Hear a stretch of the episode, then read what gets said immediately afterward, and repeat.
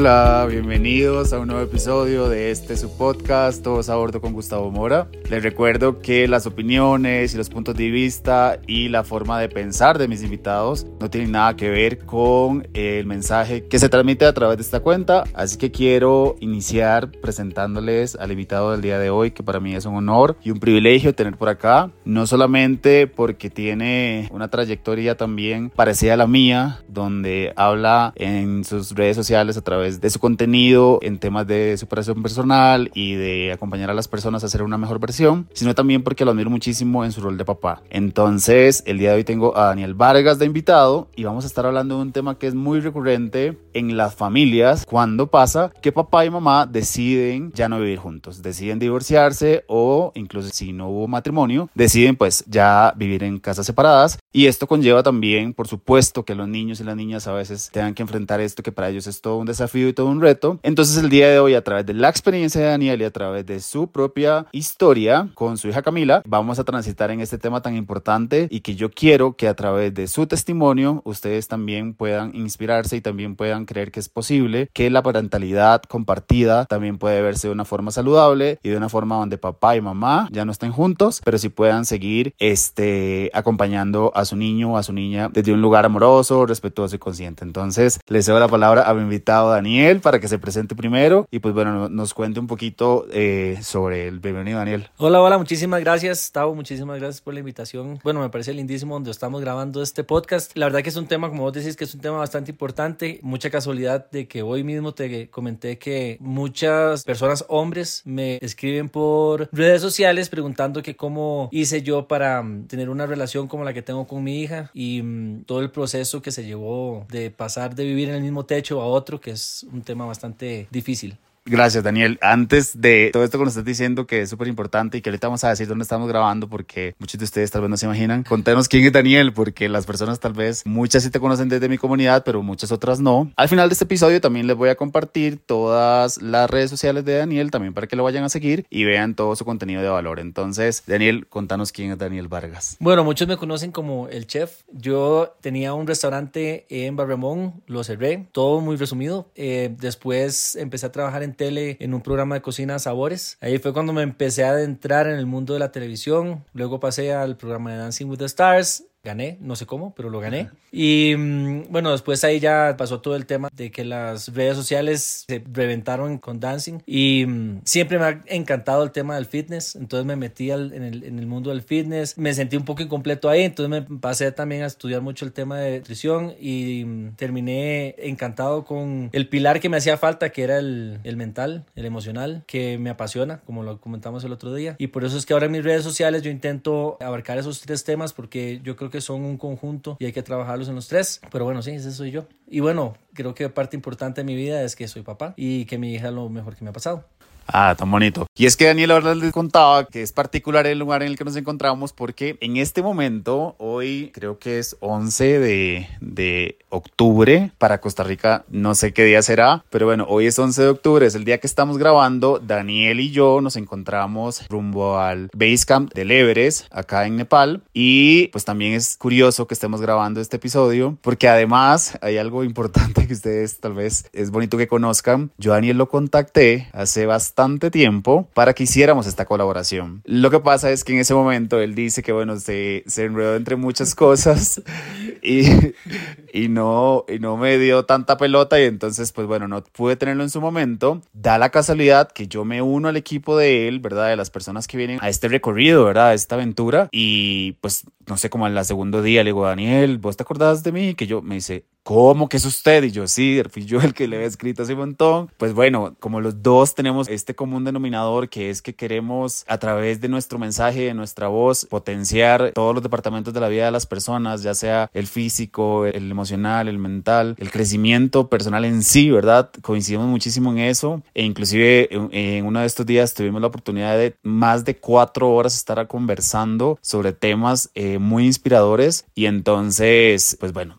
ahora sí, vamos a entrar al tema importante, que yo sé que es lo que ustedes están esperando, y es cómo se puede, o sea, cómo es posible que dos personas que en su momento, de manera planificada o no planificada, deseada o no deseada, tienen un bebé, tienen un niño, una niña o varios, ¿verdad? Y en algún momento de la vida, pues los sentimientos cambian y los rumbos son distintos, pero ya no son pareja, pero siguen siendo papás, porque eso lo seguirán siendo por el resto de la vida. Entonces, es triste cuando yo tengo en consulta y cuando ustedes me escriben a través de mis redes sociales que los niños la pasan mal, ¿verdad? Porque los papás no se ponen de acuerdo, porque un papá habla mal del otro, porque papá dice que mamá es la culpable de esto, o inclusive eh, en temas de límites, ustedes saben que papá es más permisivo y en casa de papá se hace esto y como mamá es la que lo tiene más tiempo. Bueno, tantas cosas que ustedes saben y se les vienen a la mente ahorita cuando hablamos de papás que crían en hogares distintos. Para mí, a través de el testimonio, como les digo, de Daniel y ver, ver sus redes sociales y ver la relación tan bonita que tiene con su hija, ¿verdad? Es ahí donde yo me inspiré para elegirlo a él como persona que nos pudiese hablar a profundidad de esto. Entonces, Daniel, contame tal vez cuáles fueron tus primeros sentimientos o emociones que quieras compartirnos cuando se dan esos primeros días en los que decís, ya no voy a ver a Camila, tu hija, ¿verdad? Todos los días, todas las noches, ¿verdad? Que me imagino que para un papá, ¿verdad? Suele ser complejo y retador y lo digo que lo imagino pues porque nunca lo he vivido, pero que es como la parte más compleja, tal vez, o la parte en la que más dudas se generan.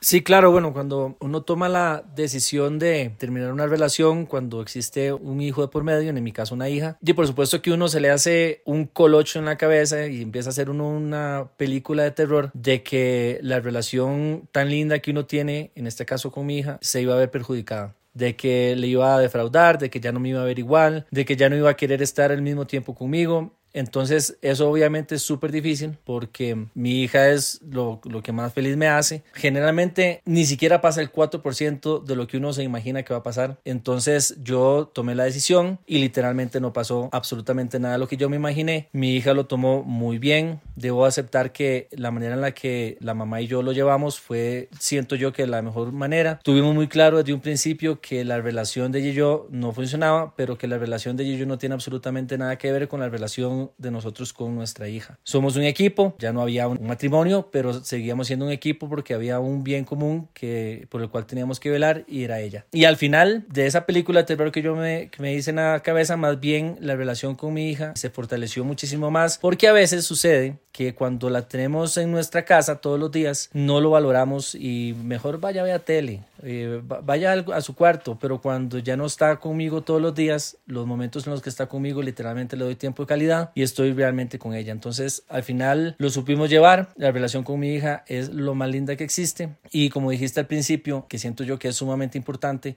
absolutamente nada lo que pasó en la relación de nosotros no es culpa ni de la mamá, ni culpa mía, ni culpa de mucho menos de nuestra hija. Y estar hablando de manera negativa de una persona u otra, al final lo que hace es perjudicar a lo que más nos importa, que es nuestra hija. Mucha gente me escribe que te comenté al, al inicio, hombres, de que cómo hice yo para tomar esa decisión y no vivir con nuestra hija, que eso es lo que los impide tomar esa decisión, pues al final es lo que a mí me pasaba, que era que uno se hace un mundo en la cabeza, pero al final eso no pasa. A ver, en resumen, Tavo, yo no puedo controlar lo que mi hija quiere. Claro. Pero yo sí puedo controlar qué tiempo le voy a dar a ella. Claro. Y algo que hoy en día, después de más de cuatro años de divorcio, y todavía lo tengo que trabajar, cuando yo le digo, mi amor, ¿te quieres quedar a dormir conmigo? No, y ella tiene todo el derecho de decirme que no.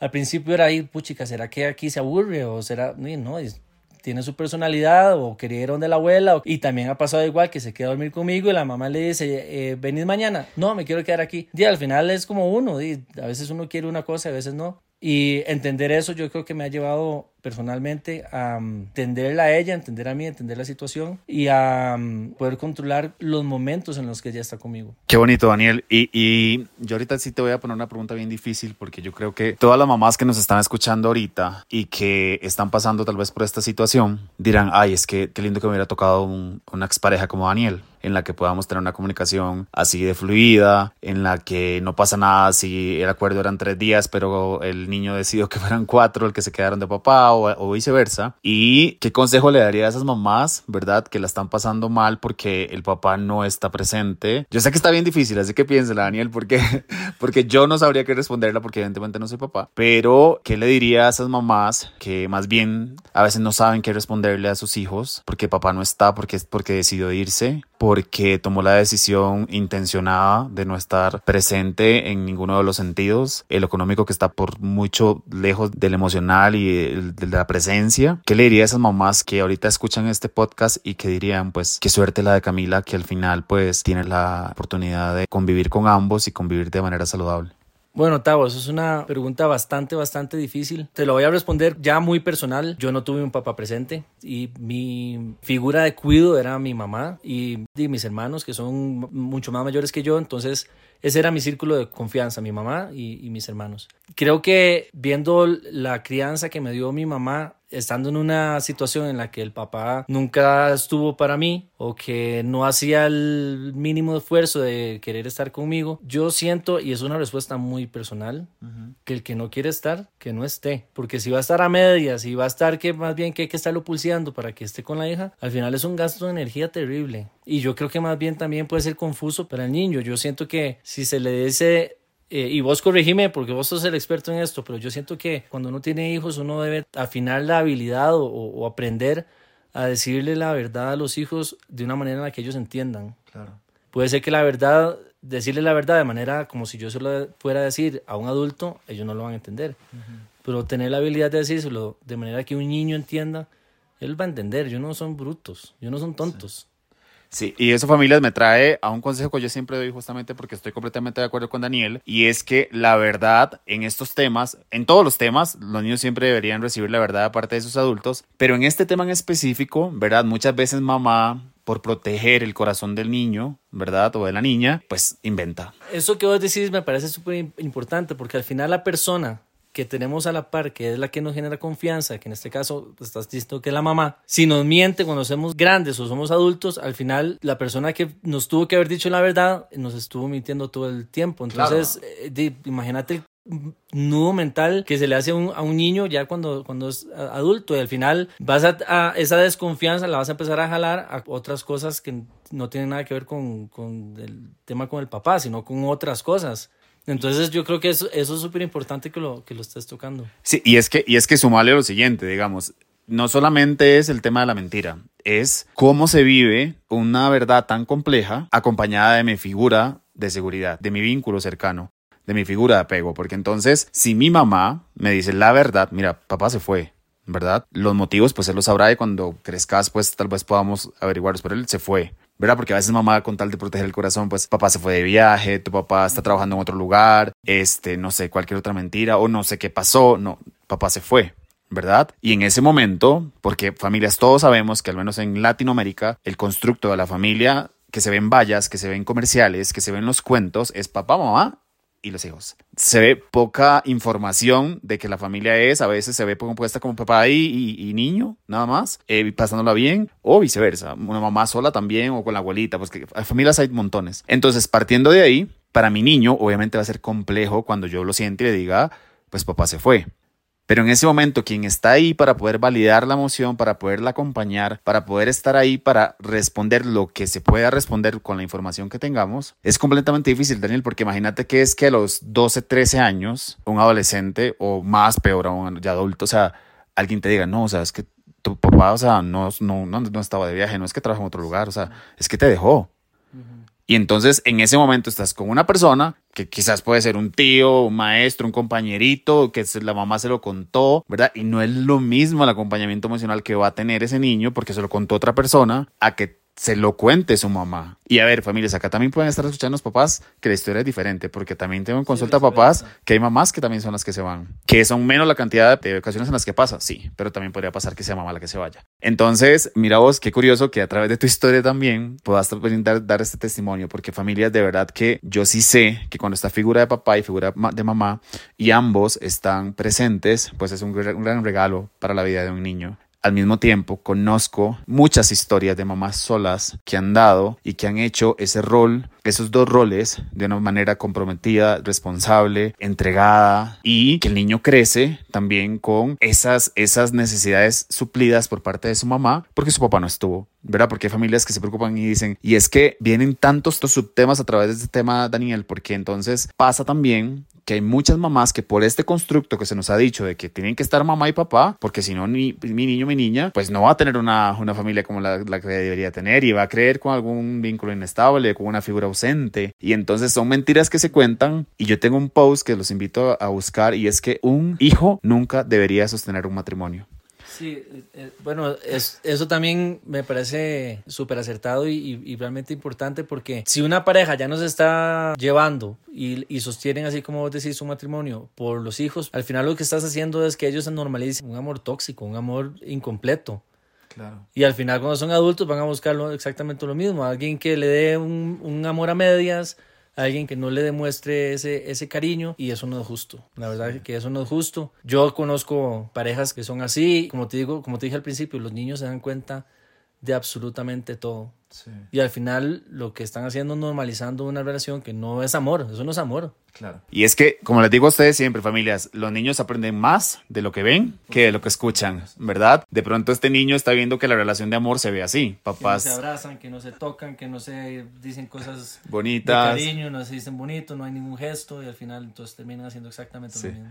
Daniel, otra pregunta. ¿Qué pasa, digamos, si mamá de Camila dice, Daniel, yo considero que Cami solo puede estar una hora en pantallas? Y Daniel dice, no, no, me parece que hora y media está bien. Entonces, ¿cómo, desde tu experiencia, digamos, cómo llegan a ponerse de acuerdo en los límites? Que si ya en familia, digamos, que viven en el mismo techo es complejo, ahora la distancia, ¿verdad? Porque yo siempre he dicho, ¿verdad? Cuando acompaño familias, porque vean, sí existen familias como la de Daniel, porque las tengo también en las familias que acompaño, donde se sientan y quieren regalarle a sus hijos el mejor recuerdo de sus papás, aunque estén separados. Y entonces van porque justamente quieren ponerse de acuerdo, digamos, en esos temas que a veces son complejos. ¿Por qué? Porque entonces ya ven que con papá, claro, ahí se porta súper bien porque es pantallas a la libre, porque papá la deja dormirse hasta la hora que sea y yo mamá soy la que toca estudiar y que todo esto, ¿verdad? Entonces, ¿cuál sería una clave o cuál sería una recomendación que Daniel Vargas daría para que los papás pudiesen ponerse de acuerdo a veces en esos, en esos temas de los límites que es tan complejo? Bueno, yo siempre he pensado que cuando hay una buena comunicación es mucho más fácil llevar estos temas. Yo en lo personal, en mi caso, tengo la bendición o tenemos la bendición de que nos hemos logrado entender muy bien en este, en este caso. Al final yo crío a Cami como a mí me criaron y con lo que yo en el camino he aprendido y del otro lado es igual. Y es complicado, es que casemos exactamente igual en todo. Claro sí tenemos muy claro, y eso la verdad yo creo que, que, es esa bendición de nosotros en este caso, de que sí tenemos muy claro de que Camila, o los niños en general, pero en este caso Camila, lo que necesita son dos papás que se tiren al piso y jueguen con ella. A mí me parece muy curioso, y te pongo un ejemplo que me parece lindísimo, un día llegó Cami, con esto que decir de las pantallas, que llega Cami y me dice, quiero un iPad. Y a mí me pareció rarísimo porque en la vida ni teléfono me pide. Entonces mi pregunta fue la siguiente, ¿querés un iPad en serio para vos o querés un iPad porque tus compañeros tienen iPad? Y la respuesta fue, es que mis compañeros tienen iPad. Y yo, ok, te lo pregunto otra vez, ¿vos querés un iPad? No. Entonces, el tema de pantalla con nosotros, por dicha y gracias a Dios, porque yo sé que es un tema bastante complicado y lo podemos ver todos cuando vamos a un restaurante y vemos en la mesa a dos adultos y el carajillo siempre tiene un celular o un iPad. Entonces, con el tema de las pantallas, por dicha y gracias a Dios, no hemos tenido ningún problema porque Cami pone de su parte, pero sí hay obviamente límites, por ejemplo, el de a qué hora se acuesta, que ese es el que... Y sí lo tienen entre los dos definido y se respeta. O sea, sí está definido, no lo tenemos como un... Eh, un consenso ahí. o sea, no lo tenemos como un límite, dice este? Un, límite, un límite absoluto. A esta hora sacó este punto, sino, o sea, un límite razonable, sí, que hemos, a las 8, que a las 8 y media no hay ningún problema, ah, pero, o sea, y yo creo que con todo, y, igual, igual con el tema de la alimentación, que nada de, cochinadas todos los días y todo eso, eso por dicha también lo hemos logrado manejar muy bien, pero yo siempre creo que cuando hay una, una comunicación abierta y bilateral, porque a veces una comunicación eh, unilateral termina siendo un chispero, pero cuando hay una comunicación bilateral y que también uno tiene que ser un poco flexible. Porque si yo digo, a las nueve se acuesta, pero sí, no, no pasa nada si se acuesta a las nueve y media. O sea, no, no va a pasar absolutamente nada. Sí, que es un límite, digamos, tal vez negociable. Sí, es un límite flexible. A, no te puedes acostar. Es decir, yo, no, nosotros, bueno, yo, yo lo veo así. Yo no sé cómo lo hará la, la mamá, pero yo lo veo así. Hay límites absolutos que son, no meta el dedo en el enchufle. Correcto. Eso no lo puede hacer ni en la casa ni de la abuela, ni el... Y hay límites flexibles, que es, sí, sí, a las, a las 8 se acuesta, bueno, pues no pasa nada si se acuesta a las ocho y media. Que si está viendo una película y ya son las 8 y no se acaba la película, bueno, y termine la película. Son límites flexibles que, que se pueden manejar. Al final, por ejemplo, con el de la hora, yo lo manejo de la siguiente manera. Cami, por ejemplo, no se quiere dormir a las 8 y media de la noche cuando se queda conmigo. Pero entonces yo le digo, mi amor, te puedes acostar más tarde, pero te tengo que levantar más temprano porque va a ser más lento, ¿no? Entonces me quiero acostar ya. Entonces al final ella es la que toma la decisión, no soy yo. Claro. Así lo es como lo, lo, lo, manejo yo. Pero yo siempre he pensado que una comunicación abierta es lo mejor. Obviamente no siempre hay eh, eh, igualdad de opinión. Igualdad de opinión así tan fácil, pero como te digo, hay veces que, que uno tiene que aprender a ceder también. Sí, y, y, con esto familia, yo también quiero darles un gran regalo, un gran consejo. Los niños siempre tienen que hacerse la referencia de su mamá o de su papá, en este caso cuando están separados, por su propia historia y por su propia cuenta. Me he topado con muchísimas familias que la pareja no está tan de acuerdo con la forma en que cría o educa al otro y pues se lo dice. Es que tu papá es así, es que eso es así, es que eso es así. Y inclusive a veces pues les dan información que no deberían tener ellos o, o viceversa. Tengo eh, mamás que me dicen, es que me preocupa y yo siempre les digo, cada niño tiene que hacerse la referencia de su mamá y de su papá por las experiencias que vive con ellos. Que de pronto Daniel Vargas diga, no, es que no me gusta que la mamá a veces le da mucho dulce y pues que Camila crezca pensando, o es que la mamá de Camila a veces, o, la mamá de Camila puede decir, o sea, es que Daniel a veces le, le habla tal vez como a mí no me gusta, y eso familias pasa mucho y siempre recuerden esto, o sea, la referencia que se hagan los niños de su papá y de su mamá le toca a ellos. Ellos tienen que crecer viendo cómo los acompañan cada uno de los dos, cómo es la forma en que los tratan, cómo los disciplinan, cómo los acompañan. Y esto de verdad que es un regalo para toda la vida. Daniel, ya casi tenemos que cerrar, lamentablemente. Este, los minutos vuelan. Y yo siempre le digo a la gente que mis podcasts son muy cortos porque más bien son invitaciones a indagar más, a revisarse más,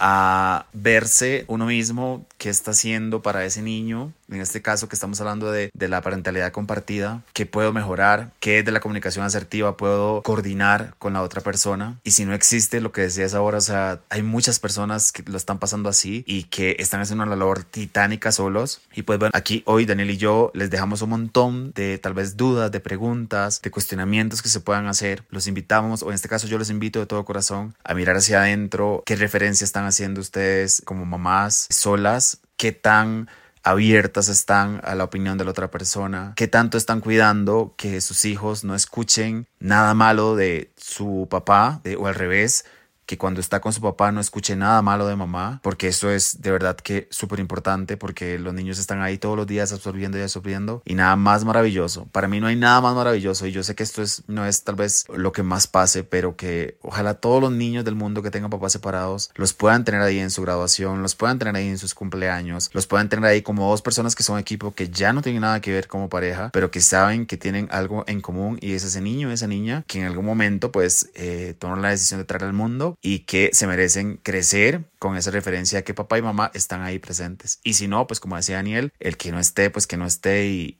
que no estorbe.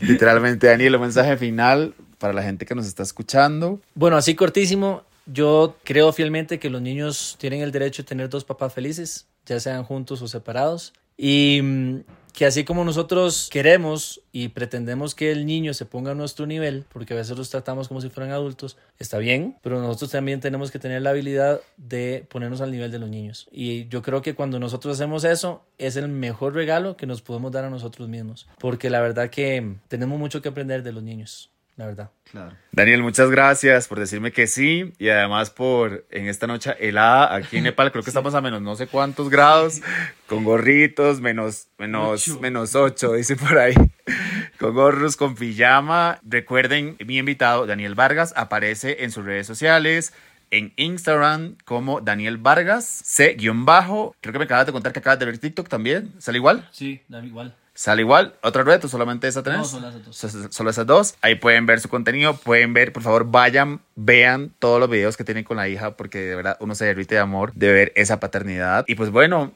los invito a que si este episodio resonó con ustedes, lo integren. Si les gustó, compártalo, califíquelo. Recuerden que en todas mis plataformas también pueden seguir a bordo conmigo en Instagram, en TikTok, en Facebook, como todos a bordo CR. Gracias infinitas familias, cuidadores, profesionales en infancia que me están escuchando y que nos escucharon hoy en este episodio que yo tenía mucho tiempo de querer hacer porque realmente es un tema bastante importante. Yo creo que nos hubieran dado muchísimos más minutos. Tenía tal vez muchísimas más preguntas para Daniel, pero bueno, Daniel, espero que esta sea la primera de muchas ocasiones en las que compartamos espacios para poder seguir compartiendo información de valor. Gracias por estar en mi tripulación, familias. Este, gracias por querer hacer de la crianza o del acompañamiento de su niño o de su niña un lugar más consciente, más respetuoso, más positivo. Les mando un abrazo grande y chao.